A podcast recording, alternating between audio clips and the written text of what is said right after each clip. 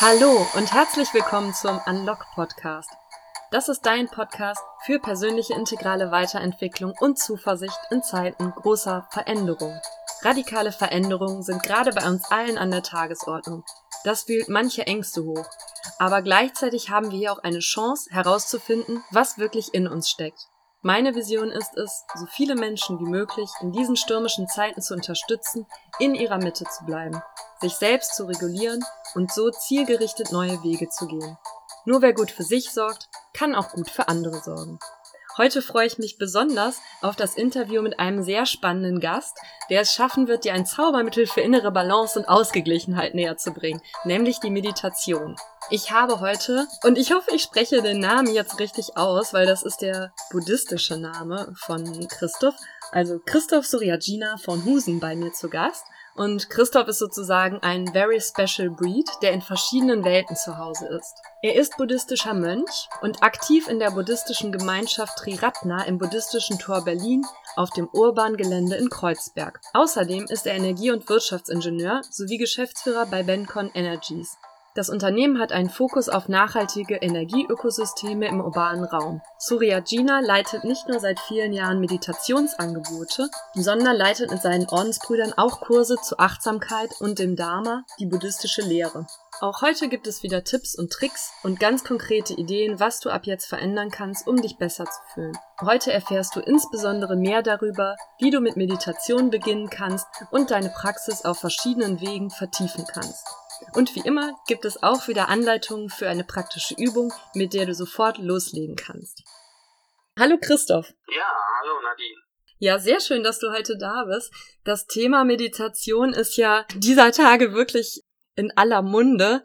Wie bist du denn heute Morgen in den Tag gestartet? Ja, man würde jetzt meinen, ich wäre mit Meditation in den Tag gestartet, was ich hier auch ähm, grundsätzlich mit meinen buddhistischen Mitbewohnern äh, täglich morgens praktiziere. Aber heute Morgen war ich schon um halb sieben wach, weil ich äh, gegen sieben zu einem beruflichen Termin fahren wollte und äh, es deswegen heute Morgen nicht geschafft habe. Darauf wollte ich natürlich hinaus, dass du die Morgenmeditation machst. Christoph, du bist buddhistischer Mönch und hast gleichzeitig ja einen sehr weltlichen Beruf. Kannst du uns erzählen, was dich dazu geführt hat, diesen Weg einzuschlagen? Ja, das kann ich sehr gerne machen. Ähm, zunächst würde ich aber gerne was zu buddhistischen Mönch sagen. Ähm, ich bin zwar in äh, den Orden Triratna ordiniert, sogar gerade erst letztes Jahr, aber wir sehen uns eher als Praktizierende, äh, würden uns nicht äh, direkt wie Mönche bezeichnen ähm, auch wenn wir versuchen, dieses Ideal äh, zu leben, aber in unserer westlichen Welt ist das natürlich äh, schwieriger, weswegen unser Orden auch im Prinzip äh, eine Mischung ist aus äh, einem ja, Mönchsleben, aber auch einem weltlichen Leben und äh, das auch das Besondere an dem Orden ist. Ja, nochmal zurück zu deiner Frage, was, was mich dazu geführt hat, diesen Weg einzuschlagen. Für, ich denke mal so ganz am Anfang dann äh, tatsächlich, als ich äh, zur Schule gegangen bin, auf eine privat-katholische Schule im Übrigen, die mir gar nicht zugesprochen hat, äh, hatte unsere doch sehr junge Religionslehrerin äh, mal alle äh, Religionen weltlichen äh, mit uns durchgemacht. Und da kam unter anderem auch äh, Buddhismus als eine der nicht-theistischen Religionen äh, mir sozusagen in den Sinn beziehungsweise näher. Und das äh, war natürlich nur ein kleiner kleiner Geschmack, den ich damals hatte, aber den ich schon sehr interessant fand.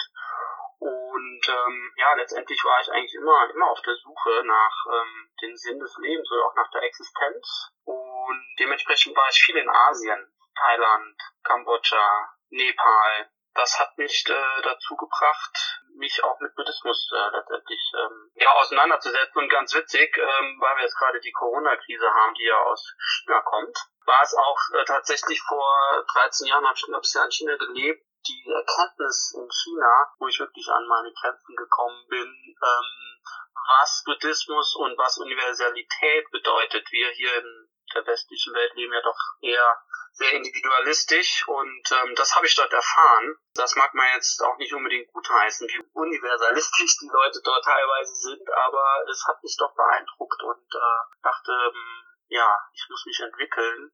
Und der buddhistische Pfad ist ein Entwicklungspfad und genau, und weil die, die östliche Lebensweise mich damals da schon interessiert hat, habe ich das einfach äh, mit in den Westen genommen und die Angebote gibt's ja hier, die habe ich dann auch hier in Berlin gefunden. Jetzt hast du ja schon uns erzählt, also China hat dich auch mitgeprägt, diesen buddhistischen Pfad einzuschlagen und gleichzeitig im Westen lebst du ähm, einen Mix aus einerseits einem weltlichen Leben und andererseits dem buddhistisch geprägten Leben. Was würdest du sagen, macht das buddhistisch geprägte Leben im Westen für dich aus? Ja, es ist vor allem, äh, das ist auch äh, so die erste Stufe, wenn man äh, den buddhistischen Pfad als eine Art Lehrsystem auch betrachtet, eine Philosophie von mir aus auch, nicht unbedingt als eine Religion, dann ist es Integration. Also Integration ist äh, die erste Stufe ähm, auf dem auf dem Pfad und ich habe mich damals in China überhaupt nicht integriert gefühlt aufgrund diesem Kulturklech auch und habe einfach gesehen, ja, China entwickelt sich, es wird wahrscheinlich irgendwann eine Weltmacht werden, was wir heute vielleicht sogar haben in der digitalen Revolution, wo China ganz vorne ist. Und äh, gesagt, ja, wir müssen eigentlich, oder ich müsste für mich die östliche, die westliche Sichtweise auf die Welt ähm, integrieren. Und äh, entsprechend äh, war das das Ausschlaggebende. Und ein wichtiger Punkt war für mich damals auch ein ethisches Leben zu führen. Ich war so mit 30, habe viel Party gemacht in Berlin, aber auch in, in China, was man da in Shanghai auch sehr gut konnte und äh, wollte das irgendwie nicht mehr. Und ähm, ja, diese ganze Stille, die Ruhe, die Meditation, das, was wir hier in unserem Busy Life im, im, im Westen auch sicherlich von der christlichen Sichtweise immer aktiv zu sein. Protestantische Ethik, sage ich, ist auch eine Arbeitsethik, äh, da vielleicht ein Stück weit mehr äh, in die Ruhe zu kommen. Ah, okay. Ja, jetzt sprichst du das ja schon an mit dem in die Ruhe kommen. Wann bist du denn das erste Mal mit Meditation in Kontakt gekommen? Ja, das ist eine gute Frage. Wann ist so the, the first, der erste Move? So, ähm, das war eigentlich total ähm, unbewusst. Ich war äh, nach meinem Diplom, so mit 26 mit drei Freunden, in Nepal, in Kathmandu und haben von dort eine Expedition zum, äh, in den Himalaya, in die Nähe von Mount Everest gemacht. Und ähm, wir waren irgendwann, das waren noch drei Tage zu, zum Basecamp von Mount Everest und wir saßen da aber auch, an, da gibt's ja ganz viele Berge, 6.000, 7.000 Meter hoch. Wir saßen auf so einem Berg nach so einer Tagestour ganz oben und haben uns einfach hingesetzt. Und äh, auf einmal ähm, durch die Null Emissionen, die es ergibt, weder Geräusche noch Dreck noch irgendwas, war der weite Blick auf den Mount Everest in das Tal. Man konnte drei, bestimmt 300 Kilometer weit sehen. Da habe ich tatsächlich meine, ja, meine erste Meditationserfahrung gehabt. Man würde das als eine Natur Erlebnis oder Naturmeditation auch nennen, aber da bin ich tatsächlich, glaube ich, äh, in eine Art meditative Zustände gekommen, die man letztendlich auch Spiritualität nennen kann oder näher einer Art äh, Spiritualität. Kannst du das noch so ein bisschen mehr beschreiben? Also das wurde bei dir durch dieses Naturereignis ausgelöst, dadurch, dass es äh, wirklich beeindruckende Landschaft, ganz große Stille, keine em Emissionen waren. Und was hat das dann mit dir gemacht in dem Moment? Tatsächlich war ich in dem Moment extrem glücklich. Ich habe ähm, einfach äh, alles loslassen können, was mich die Jahre vorher in meinem Studium und überhaupt im Leben so im Kopf beschäftigt hat. Ähm, ja, einfach an mir vorbeiziehen lassen, wie die, wie die Wolken am Wind. Und ähm, das hat einfach ähm, einen, ja, einen tiefgreifenden Kontakt, würde ich sagen, meiner Intuition und meinen Gedanken, also so eine, so eine Art Verbindung. Und ähm, ja, wie du es gerade gesagt hast, also die, die diese Naturerfahrung und ähm, das ist tatsächlich, äh, wenn neue Leute zu uns zur Meditation kommen, unser buddhistisches Zentrum, viele auch, auch von solchen Erfahrungen sprechen. Also es ist gar nicht so untypisch, dass Menschen in die Natur gehen und diese Art von Erfahrung auch, auch, auch machen und es dann natürlich weiterentwickeln wollen. Und ähm, genau dafür steht ja dann auch die Meditation, womit man das mit einer Art Methodik ähm, diese Erfahrungen im Prinzip wieder erzeugen kann, bewusst. Super spannend. Also zur Methodik befrage ich dich auf jeden Fall gleich auch noch. Eine Frage kam mir noch in den Sinn, als du deine erste Erfahrung da geschildert hast. Du hast gesagt, ähm, keine Emissionen, da war diese Stille und das hat beides auch dazu beigetragen, dass du dich dieser Erfahrung nähern konntest.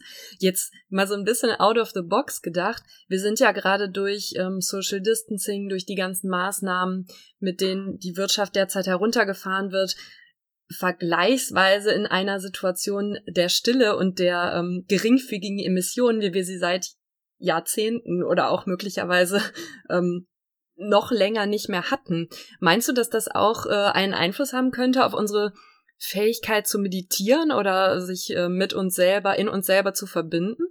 Oh ja, ganz gewiss. Also da sprichst du einen ganz, ganz wichtigen Aspekt der momentanen Gegenwart, in der wir uns wiederfinden, an. Ähm, ich, ich würde das sogar sehen, dass wir hier gerade ein staatlich verortetes äh, globales Retreat veranstalten. Also Retreat heißt Zug, haben die Menschen damals gemacht, in der Regenzeit sich einfach in die Höhle oder zusammengesetzt und meditiert über drei Monate. Das war in Indien, in der Zeit hat es einfach viel geregnet. Und genau da finden wir uns gerade heute hier und jetzt, jetzt wieder. Und ähm, dementsprechend ist es eine total, total ähm, ja, spannende Zeit ähm, dass wir im Prinzip durch ein Coronavirus äh, vielleicht ein Zeichen auch aus dem Universum äh, einfach mal dazu angehalten werden, äh, alles liegen und stehen zu lassen und uns ähm, vielleicht mehr mit unserem Inneren zu beschäftigen, weil die Zeit, die haben wir ja gerade im Moment. Klar, ich weiß, viele sind im Homeoffice, haben die Kinder zu Hause und da sieht es ganz anders aus, aber ich glaube doch, dass ein Großteil, weil doch viele Termine wegfallen, auch mehr Zeit haben. Ja, interessant. Auch das Coronavirus mal so zu betrachten, dass es ja wie so eine Art Lernaufgabe oder Lernraum für uns auch ist in, in gewisser Weise, ja, weil wir auf ganz andere Weise nochmal nach innen gehen können und plötzlich sich Räume eröffnen, in die Stille zu gehen, ins Nachdenken zu kommen oder auch einfach mal ähm, das Sein zu spüren sozusagen. Jetzt gibt es ja glaube ich, in der Tat diesen Effekt, dass viele Menschen, die sich noch nicht so mit Meditation beschäftigt haben, die Corona-Zeit als Anlass nehmen, doch mal zu sagen, okay, ich möchte mich jetzt nach innen wenden und vielleicht auch mit Meditation anfangen. Das habe ich jetzt auch ähm, in meinem Bekanntenkreis mitbekommen. Da gibt es natürlich zum einen Menschen, die das schon lange praktizieren. Es gibt aber auch einige, die jetzt noch mal so einen extra Anstoß haben, damit anzufangen. Und da kommen öfter solche Fragen auf wie, wie meditiere ich richtig? Oder jemand sagt, ich sitze irgendwie äh, da und es passiert nichts. so, wie nähere ich mich jetzt der Meditation? Oder wie würdest du das als Meditationslehrer auch sagen, wann meditiere ich richtig? Ja, ich finde das schon schön oder eine sehr gute Vorlage, wie du das äh, die Frage formulierst, wie meditiere ich richtig? Ähm, schon allein das Wort ähm, richtig ähm, ist vielleicht, äh, wir wollen auch gerade in unserer westlichen Welt immer vieles, vieles richtig machen, gut sein. Und ähm, beim Meditieren geht es eigentlich genau darum, äh, einfach im Moment und in der Gegenwart zu sein und gar nicht groß zu bewerten, weil richtig oder falsch ist eine, eine Bewertung. Und ähm, von daher versuchen wir, wenn zu uns in der Morgen- oder Mittags Mittagsmeditation unter der Woche äh, neue Meditierende kommen, ihnen einfach äh, erstmal mitzuteilen, dass es wirklich darum geht, ähm, von vielen Sachen, die man sonst so mit sich bringt, loszulassen. Das ist natürlich einfacher gesagt äh, wie, wie getan. Ja, also du sagst, manche sagen, ich sitze da, aber bei mir passiert da nichts. Ähm, das, das ist ähm, die Beobachtung, die wir versuchen hier zu schulen und äh, zu schauen, was haben wir gerade für Gedanken und wie kann ich die Gedanken äh, einfach vorbeiziehen lassen. Was habe ich vielleicht gerade für Empfindungen in meinem Körper und wie kann ich einfach in diese äh, Empfindungen reinspüren, ohne zu sagen, oh, ich habe schon wieder Rückenschmerzen oder oh, mein Nacken tut mir weh, sondern einfach über die Atemtechnik, also es gibt ja verschiedene Methoden oder verschiedene Arten von, von Meditation, sich seinem Körper und seinen Gedanken und das, was um einen herum passiert, sich zu nähern. Von daher ist Meditation am Anfang vielleicht auch erstmal äh, Arbeit.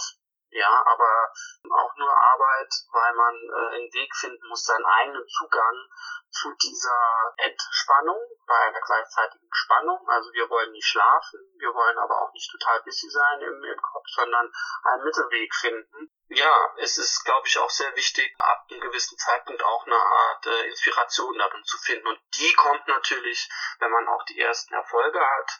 Jetzt nutze ich selbst wieder so ein Wort, aber mit Erfolg meine ich, so wie ich da im Himalaya auf einmal diese Glückseligkeit erfahren habe und so ein Ganzsein. Diese Erfahrung kannst du durch Meditation wieder erfahren. Viele kennen das auch beim Yoga. Ich, als ich wieder kam, habe ich auch erstmal mit Yoga äh, weitergemacht und habe mich immer wieder im Shavasana in der letzten äh, Sequenz des, der ganzen Yoga-Übung wiedergefunden in, in den Bergen, in diesem Moment und kann das jetzt aber äh, halt auch durch die Meditation.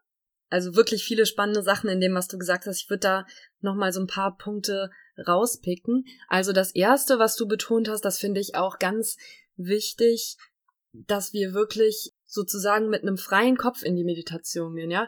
Ähm, das ist ein Raum, der dient mir selber. Da kann ich mich ausleben und fühlen, wie ich möchte und ganz bei mir für mich da sein. Und es geht gerade nicht darum, irgendeine Erwartung im Außen zu erfüllen, sondern erstmal alles, was ich tue, ist richtig. Es geht nicht darum, da eine Ambivalenz aufzumachen zwischen so machen wir es richtig, so machen wir es falsch. Es ist auch normal, dass die Gedanken hochkommen und gleichzeitig kann ich versuchen, meine Räume darin zu finden und zu gucken, dass ich in diesen aufmerksamen Zustand der Präsenz komme.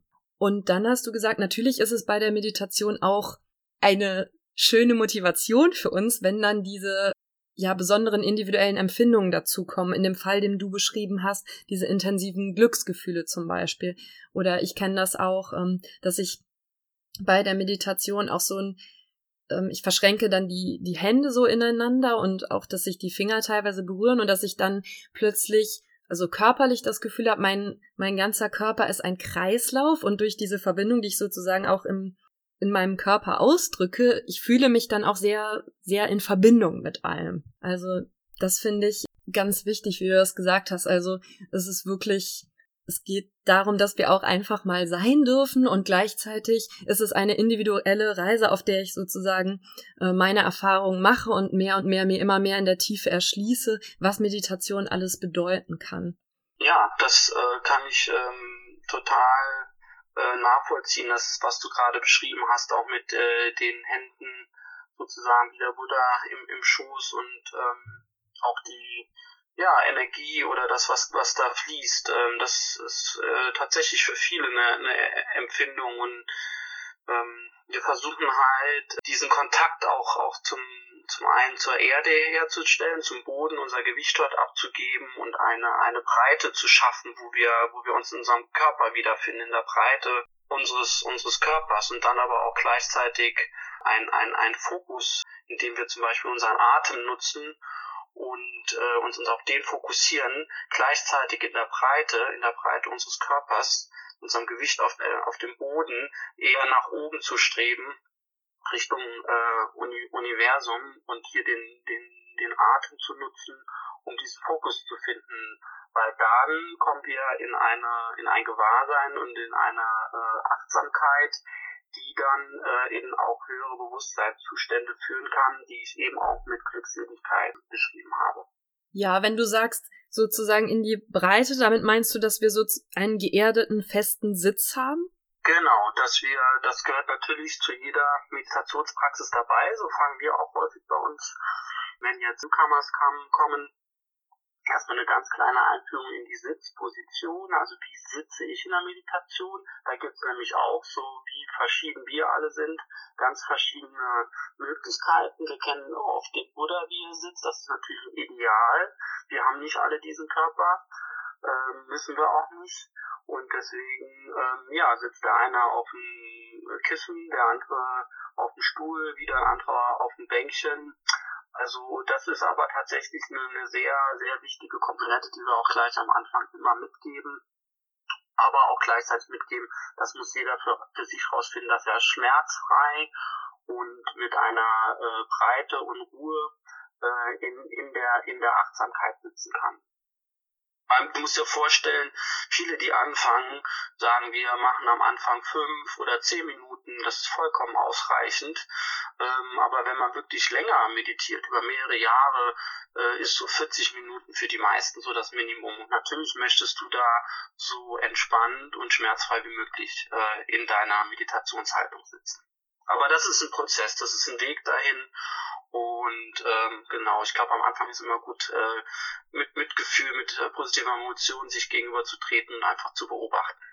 Und ich finde, das drückt auch nochmal sehr schön aus. Auch in der Sitzposition äußert sich so unsere Individualität und es ist total okay, wenn das auch unterschiedlich gelebt wird. Es ist wichtig, dass es sozusagen mir in dem Moment gut geht und ich die Position gut aushalten kann für die Zeit, in der ich auch meditieren möchte dann. Dann hattest du vorhin äh, als zweiten Punkt den Atem genannt und dass wir sozusagen mit dem Atem das auch steuern können. Kannst du uns das nochmal genauer erklären, was es da für Möglichkeiten gibt?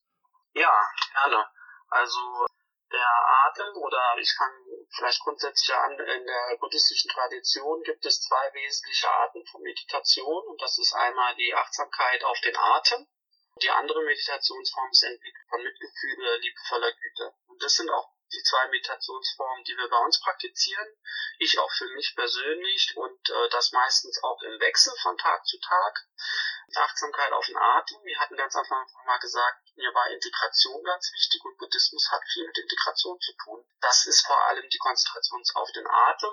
Und die Meditation liebevoller Güte hat vor allem was damit zu tun, positive Emotionen zu entwickeln für sich, für jemand anderes, einen Freund, jemanden, den man nicht so gern mag und so weiter. Aber lass uns nochmal zum Atem zurückkommen. Der Atem ist halt einfach etwas, ähm, was wir alle machen müssen, solange wir leben, weil sobald wir nicht mehr atmen, sind wir tot. Das ist sozusagen das Ende unseres Lebens.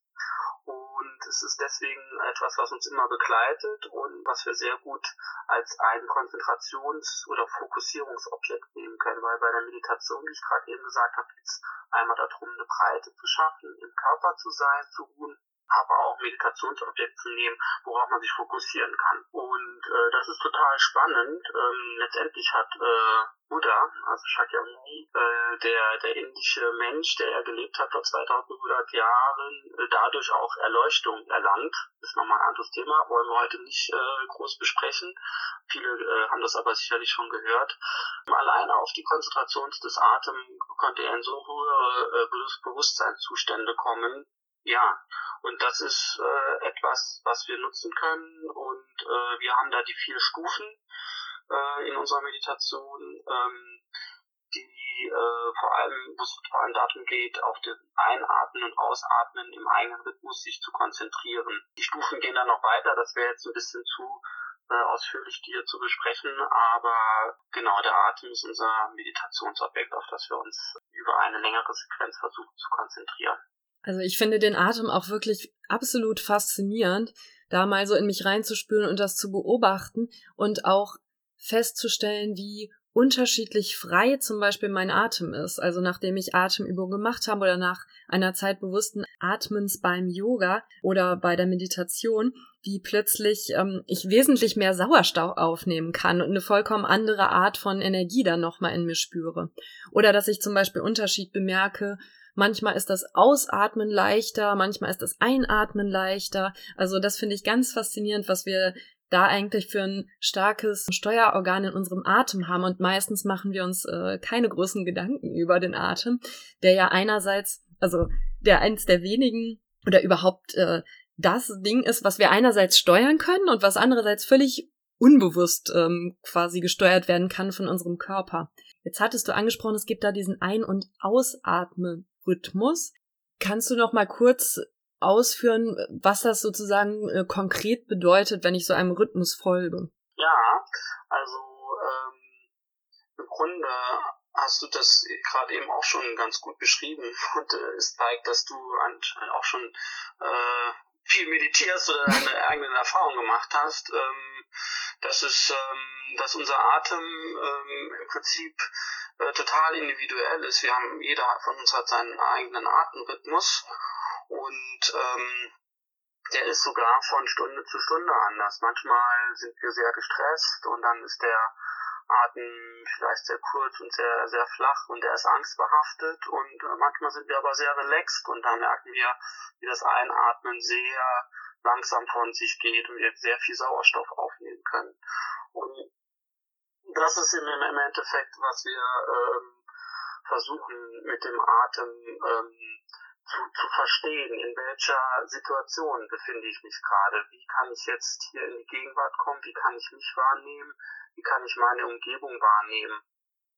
Und der Atem ist da auch im Prinzip ein Mittler zwischen unserem Geist, unseren Gedanken und auch unserem Herz und unseren Emotionen, weil der liegt auch genau dazwischen. Ja, wenn man mal ein- und ausatmet, merkt man, unten drunter ist das Herz und oben drüber sind unsere Gedanken. Und er ist im Prinzip Mittler und kann versuchen, eine Einheit zwischen, zwischen unseren äh, Gefühlen oder Emotionen und, und auch unseren Gedanken zu schaffen. So, dass wir uns sowohl emotional sehr wohl fühlen und gedanklich aber kein Kopfkino haben. Finde ich ein total äh, spannendes Bild, was du da nochmal klar gemacht hast, dass es auf der einen Seite also quasi das Mentale gibt, was geht in meinem Kopf ab, dann ist dazwischen der Atem und dann ist da mein Herz und meine Emotionen. Und es ist ja auch tatsächlich so, dass wir über unseren Atem auch wiederum Einfluss auf unsere Emotionen nehmen können, wenn wir im Kopf eine bewusste Entscheidung treffen, okay, ich stoppe jetzt hier ein Gedankenkarussell, was vielleicht zu Angstzuständen führt. Und ich stoppe das sozusagen auch bewusst, indem ich Einfluss auf meinen Atem nehme und halt tiefer und länger einatme und dann wiederum die Emotionen im Herz und im Körperraum damit reguliere.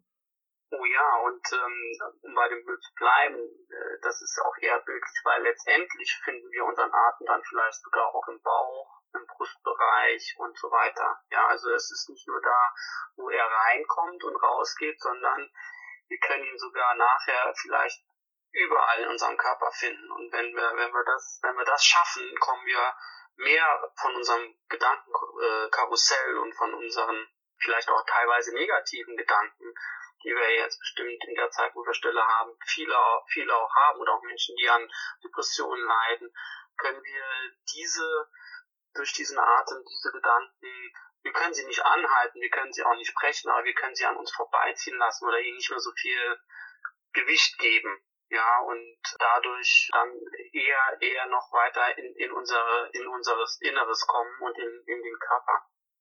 Was sind denn sozusagen deine drei ultimativen Tipps, um uns dem anzunähern und dahin zu kommen, was du gerade nochmal beschrieben hast? Die ultimativen Tipps, ja. Also, was ich gerade noch sagen wollte, Intention und Absicht, weil du auch das so schön gesagt hast, ja, du kannst im Prinzip über deinen deinen Geist auch dir sagen, ich konzentriere mich jetzt auf meinen Atem, ja, und du kannst eine Entscheidung treffen. Und das unterscheidet uns im Übrigen zu anderen mitfühlenden Wesen, wie zum Beispiel Tiere. Klar, es gibt viele Untersuchungen, dass sie auch Bewusstsein haben, aber wir Menschen haben halt doch ein sehr ausgeprägtes Gehirn und Bewusstsein, was wir formen können oder womit wir arbeiten können. Und das äh, geht über, über Meditation. Und deswegen muss ich auch eine Warnung gleichzeitig aussprechen, aussprechen. Meditation, wenn du es anfängst, wird garantiert dein Leben ändern. Also da muss sich jeder, jeder ganz bewusst sein, dass das, dass das Auswirkungen haben wird. Ich für meine persönliche Meinung auf jeden Fall nur zum Positiven. Aber ja, das Ultimative ist, ähm, sich eine Absicht zu setzen und zu sagen, ja, ich setze mich jetzt mal hin, ich nutze mal die Ruhe, die Stille und folge halt einfach meinem Atem oder nehme einfach wahr, was um, um mich herum passiert. Das ist, glaube ich, eine wichtige Sache. Das kann man auch zu Hause machen. Das kann man auch über vielleicht YouTube oder online Möglichkeiten. Wir haben jetzt in der Corona-Krise auch unsere Angebote erstmals online gestellt, weil wir uns gar nicht mehr als unsere buddhistische Gemeinschaft, als Sangha treffen können. Und da so gibt es ganz viele Angebote und äh, ich denke mal, dass das ist für viele ein Anfang. Und als zweites würde ich sagen, wenn das äh, eine Inspiration bei dir auslöst, wenn du merkst, wow, da passiert was und wow, da möchte ich mich gerne mit anderen drüber austauschen, geh in ein Zentrum buddhistisches oder wo auch immer Meditation angeboten wird, wo du dich mit anderen drüber austauschen kannst und vielleicht auch Zeit findest, ähm, ein, zweimal die Woche zusammen mit anderen zu meditieren in diesen Zentren, wo das, wo das angeboten wird. Weil ich glaube, dann kann eine Art Dynamik entstehen, die dann alle weiteren Schritte in, in sich, in sich birgt. Ja, aber das absolute Ultimative ist, glaube ich, äh, ja, selbst, selbst sich hinsetzen und einen gewissen äh, Geschmack davon bekommen, was das, was das für einen selbst bedeuten kann. Also Intention, ich mache mir sozusagen ähm, bewusst, dass auch meine, meine Gedanken, meine Emotionen, mein Atem verbunden sind. Dann, ich kann mir sozusagen Angebote und Anregungen holen. Das ist verfügbar. Zum Beispiel euer buddhistisches Zentrum bietet es auch an im Internet. Und dann hattest du noch gesagt, dass es wichtig ist, sich auch einfach tatsächlich hinzusetzen und es zu machen und sich sozusagen einfach mal reinzutrauen, wenn man jetzt am Anfang steht und sich da mal auszuprobieren. Du hattest auch noch erwähnt, es geht ja bei Meditation auch viel um Erweiterung des Bewusstseins. Was sind denn da Erfahrungen oder was sind deine Erfahrungen damit, was du in diesen Momenten erfahren kannst? Ja, äh, eine wichtige Sache oder Erkenntnis, ähm, die Buddhisten oder halt auch der Buddha hatte, war halt ähm, so nah wie möglich die Dinge zu sehen, wie sie sind. Ja, ohne, ohne große Ablenkung, ohne große Verblendung, ohne großes emotionales Engagement, also in der Hinsicht schon emotional damit verbunden, aber nicht durch ihr Neid, Hass, sondern wirklich die Dinge wahrnehmen, wie sie sind. Und ähm, die tiefer oder höher ich weiß nicht, wie man es ausdrücken möchte, das ist bei jedem die Erfahrung anders, aber je klarer dein Bewusstsein wird und je mehr mit, du mit deinen Gedanken arbeitest, und das wird in der Meditation ganz klar, dass du das kannst, dass du da die nicht beeinflussen kannst, aber du kannst sie beobachten, du kannst nachher dein Handeln dann anders ausrichten, weil du Erkenntnisse durch diese Reflexion bekommst. Und das ist natürlich ähm, äh, eine Sache, die dich ähm, klarer sehen lässt, warum du hier als Menschenbürger bist auf der Erde und äh, wo du wo du hin möchtest. Also zum einen dient es dann tatsächlich dieser ja inneren Ruhe und dass ich auch tatsächliche Erfahrungszustände von Glückseligkeit oder Verbindung habe. Und es dient auch einer, einer stärkeren Fokussierung meines Lebens im Hier und Jetzt und einem besseren Erkennen, okay, was ist es, wofür ich tatsächlich hier bin und was ist es, was ich in diesem Leben ausleben möchte und wo ich mich einbringen möchte. Genau so. Da ist gar nicht mehr viel äh, hin, hinzuzufügen. Und es ist natürlich ein weiterer Schritt, der ähm, dann nachher im, im der buddhistischen Lehre, wenn ich da jetzt mal drauf äh, hindeuten kann, dass es halt äh, viel auch um Weisheit und Mitgefühl geht, ja, und aus einem klaren Bewusstsein durch tiefere Erkenntnisse, ähm, alles ist vergänglich, ja, alles ist in einem Prozess, ich kann nichts kontrollieren, es geht um Loslassen, Blumen verwelken, Bäume verwelken, ähm, auch ich werde irgendwann sterben, sich ähm, mit diesen Sachen bewusst zu machen und auch zu sehen, okay, habe nur ein, ein Leben und das möchte ich so bewusst wie möglich leben. Da entstehen dann halt auch tiefere Weisheiten, ja, die ähm, dich immer weiter äh, dich äh, entwickeln lassen zu einem Menschen, der äh, mehr Mitgefühl dann halt auch hat. Also diese Mitgefühlskomponente dir gegenüber und auch anderen gegenüber, wie verhalte ich mich anderen gegenüber, sind zwei sehr, sehr wichtige Aspekte, die aber häufig es durch die Meditation halt ähm, sozusagen wie ein Juwel herausgearbeitet werden und, und zum, zum Scheinen kommen. Und es ist äh, tatsächlich, um die andere Meditationsform noch kurz zu nennen, Entwicklung von liebevoller Güte oder Mitgefühl. Es kommen viele Leute zu uns, so war es auch bei mir, ersten Stufe in dieser Meditation Mitgefühl mit mir selbst spüre ich da was? Habe ich mit mir überhaupt Mitgefühl? Mag ich mich überhaupt? Also mit diesem Ganzen auseinanderzusetzen und über diese Meditationsform dann mehr und mehr positive Emotionen zu entwickeln, das führt halt nachher zu einer Verbindung mit der Natur, mit den, mit den Menschen äh, um uns herum und mit, mit dir selbst halt als, als Ausgangspunkt. Deswegen im Buddhismus ist Individuum auch ganz wichtig, das Individuelle, nicht individualistisch, aber das ist eine individuelle Entwicklung. Aber das im Kontext einer äh, größeren ja, Verbindung zu den anderen, weil ähm, wir werden einfach sehen, ich und wir sind alle voneinander abhängig und beeinflussen uns gegenseitig und nur zusammen können wir weitergehen und das zeigt jetzt auch die Corona-Krise. Ja, jetzt, jetzt hast du es gerade schon angesprochen, dass über so eine Meditation halt auch eine ziemlich tiefe Auseinandersetzung erfolgen kann mit dem, was in uns ist, also mit diesen grundlegenden Fragen, mag ich mich eigentlich selbst? Was mag ich an mir? Was ist eigentlich, was bedeutet Leben und was bedeutet möglicherweise auch ähm, Leben oder Bewusstsein nach dem Tod? Das sind ja ganz schöne Hammerfragen. Für manche Menschen ist ja jetzt Social Distancing vielleicht seit ewiger Zeit das erste Mal, dass sie plötzlich Stille um sich herum haben, ja, oder auch in gewisser Weise Ablenkungen wegfallen. Und ich kann mir schon vorstellen, dass da dem einen oder anderen die Decke mal auf den Kopf fällt. Jetzt hast du ja selber auch über deine langjährige Meditationspraxis viele Erfahrungen mit Schweigeretreats. Hast du da vielleicht noch ein paar Tipps für uns, wie jetzt jemand, der nicht gewohnt ist an diese Stille, gut mit dieser Stille umgehen kann? Ja, ich sag mal, ich bin natürlich auch nicht gleich sofort auf, auf einen Schweigeretreat gegangen, wobei das auch viele machen. Ja, die Passana-Retreats sind sehr, sehr angesagte Retreats, die wirklich ähm, so von 0 auf 100 mit äh, wenig Essen, wenig Schlaf, viel Schweigen. Weiß nicht, ob das äh, der richtige Zugang ähm, ist, beziehungsweise es gibt ja nicht richtig oder falsch, das muss jeder für sich, sich entscheiden, sicherlich auch eine Erfahrung. Und äh, von daher ist es jetzt, sag ich mal, so ungeleitet und so für einen selbst sicherlich nicht, nicht, nicht, nicht ganz so einfach. Ähm, aber es gibt, gibt natürlich Möglichkeiten, jetzt gerade wenn einem äh, die Decke auf den Kopf fällt, zu sagen, ja, wir dürfen noch draußen vor die Tür, warum gehe ich nicht einen Spaziergang machen und versuche das nicht auch als eine Art Gehmeditation zu betrachten. Das heißt, ich schalte mein Handy aus, ich nehme nichts mit, sondern ich gehe nach draußen und schaue, wie ich im Gehen gehe. Wie setze ich einen Fuß neben den anderen, wie spürt sich der Boden an und ähm, versuche gleichzeitig aber auch meine Umgebung wahrzunehmen, ohne jeder Ablenkung nachzugehen. Also das ist eigentlich äh, eine sehr schöne, sehr schöne Übung, weil man einerseits versucht, achtsam zu sein und sich auf was zu konzentrieren, aber in der Bewegung dann doch noch etwas Abwechslung hat. Ja, super. Das finde ich ein schönes Umfunktionieren, zu sagen, okay, ich bleibe einerseits in der Herausforderung sozusagen stehen und ich gehe in gewisser Weise in die Stille, formuliere es aber so um für mich, indem ich halt zumindest aus dem Haus herausgehe und eine Gehmeditation mache, dass es halt besser zu tragen ist für mich in dem Moment. Also sozusagen eine ganz gute Alternative zu dem radikalen ganz auf mich gestellt zu sein, wenn das in dem Moment noch nicht das Richtige für mich ist.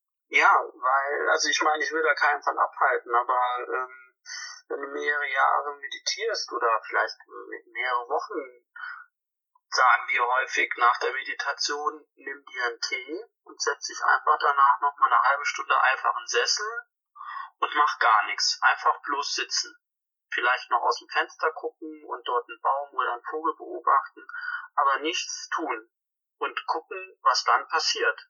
Und ganz ehrlich, ich habe ganz am Anfang von der Erfahrung im Himalaya erzählt, nichts anderes hatte ich gemacht. Ich habe äh, wir sind morgens los, sind auf den Berg gegangen. Es war eine Art Gehmeditation und dann haben wir uns einfach oben auf den Berg hingesetzt und auf einmal kam man in höhere oder kam ich in höhere Bewusstseinszustände beziehungsweise in äh, Zustände von, von Glück und Zufriedenheit. Ja, also das ist aber auch in der Stadt, das ist überall möglich. Ähm, nur es ist halt alles auch eine Art, Art Übung. Deswegen äh, ist das vielleicht erstmal was Radikales, aber das kann man auch hier und jetzt ausprobieren. Also just try it, sei neugierig, sei experimentell. Genau. Ja, und das Stichwort hier und jetzt ausprobieren, das nehme ich natürlich gerne auf, weil wir hatten ja auch im Vorgespräch schon darüber gesprochen, dass ich super gerne auch eine kleine Übung von dir teilen würde. Und du hattest mir gesagt, dass du auch noch was für unsere Zuhörer hast, was sozusagen sofort ausprobiert werden kann. Neben der Gehmeditation, die haben wir ja sozusagen schon. Was hast du noch mitgebracht an Übungen? So, und jetzt kommen wir auch schon zum Abschluss dieses Interviews und damit auch noch zu einem kleinen Highlight, weil Surya Gina hat uns ja auch noch eine Übung mitgebracht, die wir jetzt noch gemeinsam machen. Okay, Sucht euch einfach einen Platz, wo ihr seid, ob ihr auf der Couch seid, ob ihr gerade sogar im Bus seid, in der U-Bahn oder in irgendeiner Warteschlange, weil es ist tatsächlich eine Übung, die man gerne dreimal täglich machen kann und der dreiminütige Atemraum heißt. Bevor ich das gleich einleite mit dem Gong, ja, hab einfach äh, im Gewahrsein, dass du keine größeren Erwartungen jetzt an, an dich stellen sollst, wenn ich jetzt durch diese Übung durchleite. Geh so gut durch die Abschnitte, wie du das gerade kannst. Im Prinzip willst du einfach das innere Klima deiner Gedanken, Gefühle und Körperempfindungen erleben. Da ist es ganz gut, nicht zu bewerten und nicht so große Erwartungen zu haben. Okay, dann lass uns einfach starten. Der dreiminütige Atemraum. Wenn möglich, schließe deine Augen.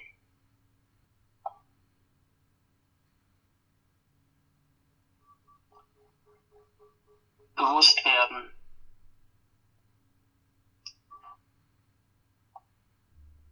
Wenn du deine Augen nun geschlossen hast, bemerke, welche Gedanken gerade da sind.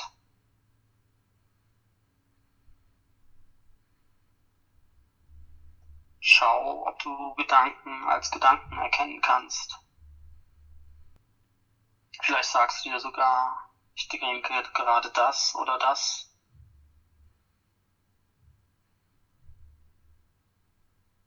Schau, ob du bemerken kannst, ob deine Gedanken rasend oder schleppend daherkommen. Bist du vielleicht gerade in vertraute Selbstgespräche verwickelt?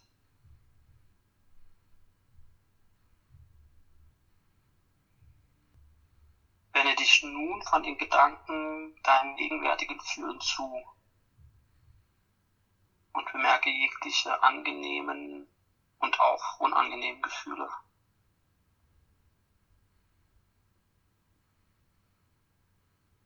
Oft fühlen wir nichts deutlich. Schau also, ob du fühlen kannst, wie nicht deutlich sich anfühlt, falls du nichts fühlst, ohne zu bewerten.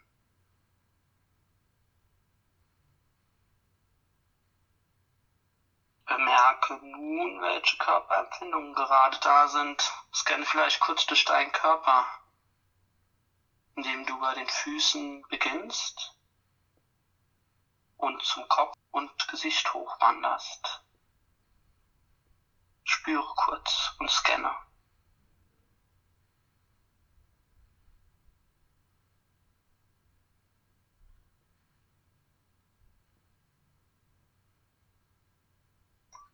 Sammeln. Konzentriere dich nun auf die körperlichen Empfindungen des Atems. Du könntest dich besonders auf das Gefühl des Atems in deinem Körper sammeln.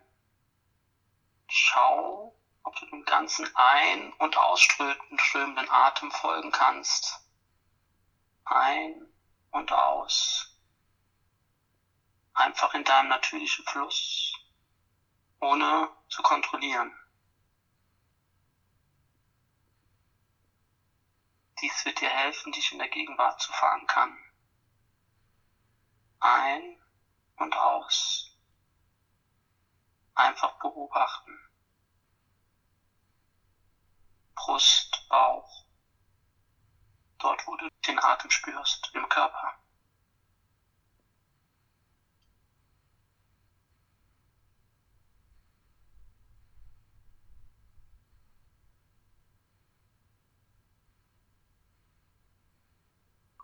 Ausweiten Versuche nun, dein Gewahrsein um deinen Atem herum auszuweiten, sodass es deinen Körper, deine Haltung und sogar deinen Gesichtsausdruck einschließt. Schau, ob du mehr und mehr des Körpers einschließen kannst, während du in Verbindung mit dem Atem bleibst. Breite im Körper, Fokussierung auf den Atem.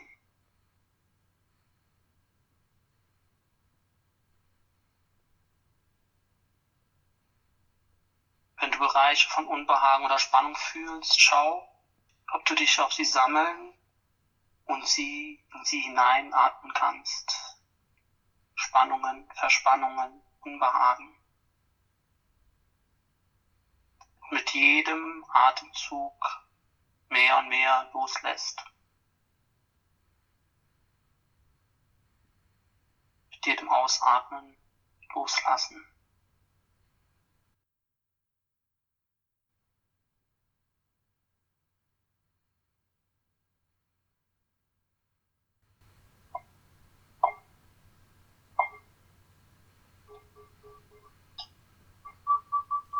Gut, nun öffne wieder deine Augen und ja, bleib möglichst in Verbindung mit der gerade entwickelten Achtsamkeit wenn du nun deinen weiteren Beschäftigungen nachgehst, was immer dich heute noch beschäftigen wird.